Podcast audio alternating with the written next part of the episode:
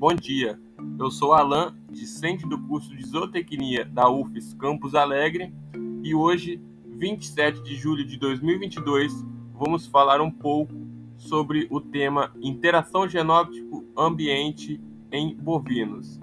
E por sinal, você sabe o que é essa interação genótipo-ambiente? Quais as importâncias dela é, para o melhoramento genético? Quer saber disso e muito mais? Acompanhe este episódio.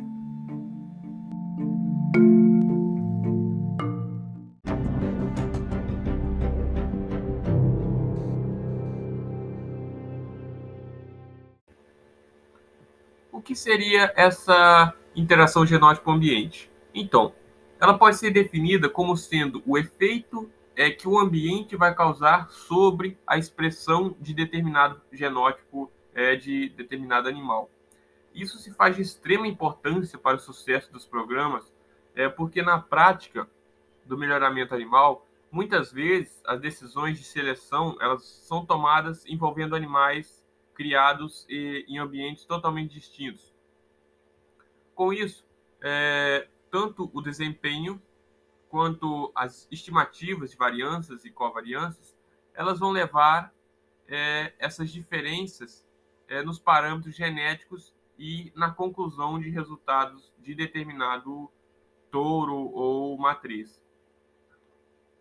Isso também é desfavorável quando os animais eles são selecionados é, em rebanhos núcleo, onde empregam níveis elevados de tecnologia e manejo e posteriormente esses reprodutores eles vão para rebanhos comerciais de manejo extensivo é, e com pouco emprego de tecnologias.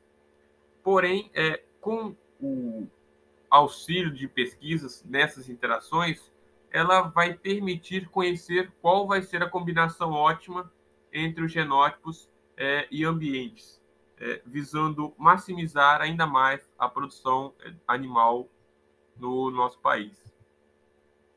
Alguns exemplos temos é, com respeito ao material genético importado, geralmente de touros ou matrizes de clima temperado, que são bons lá, porém chegam aqui em, no Brasil em clima tropical e não necessariamente eles vão ser os melhores, devido a essas variações no ambiente.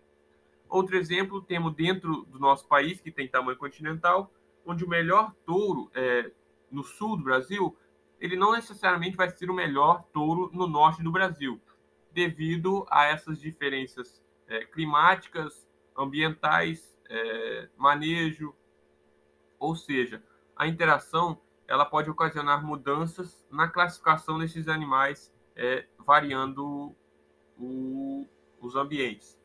Bom, na tipologia e classificação do, dessa interação, tem várias formas de classificar, segundo diversos autores na literatura.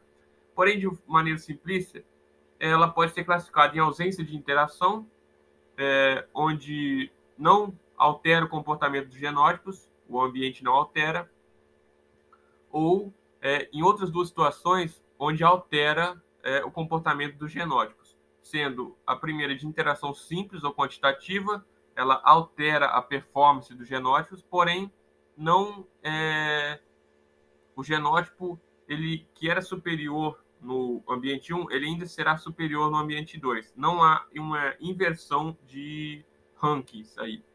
E a outra interação seria cruzada ou qualitativa, na qual os genótipos respondem também de maneira diferente e há uma mudança na classificação desses genótipos.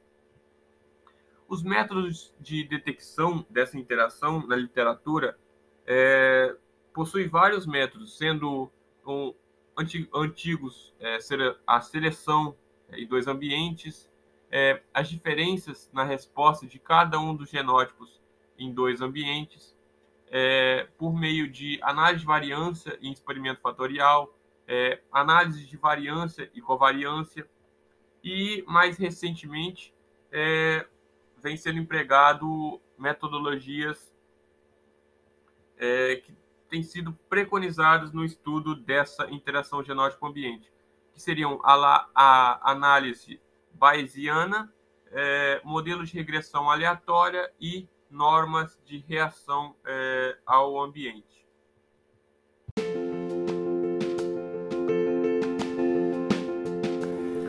Após aprendermos um pouco mais sobre os princípios básicos da interação genótipo-ambiente, a você que me acompanhou até aqui, muito obrigado e até uma próxima.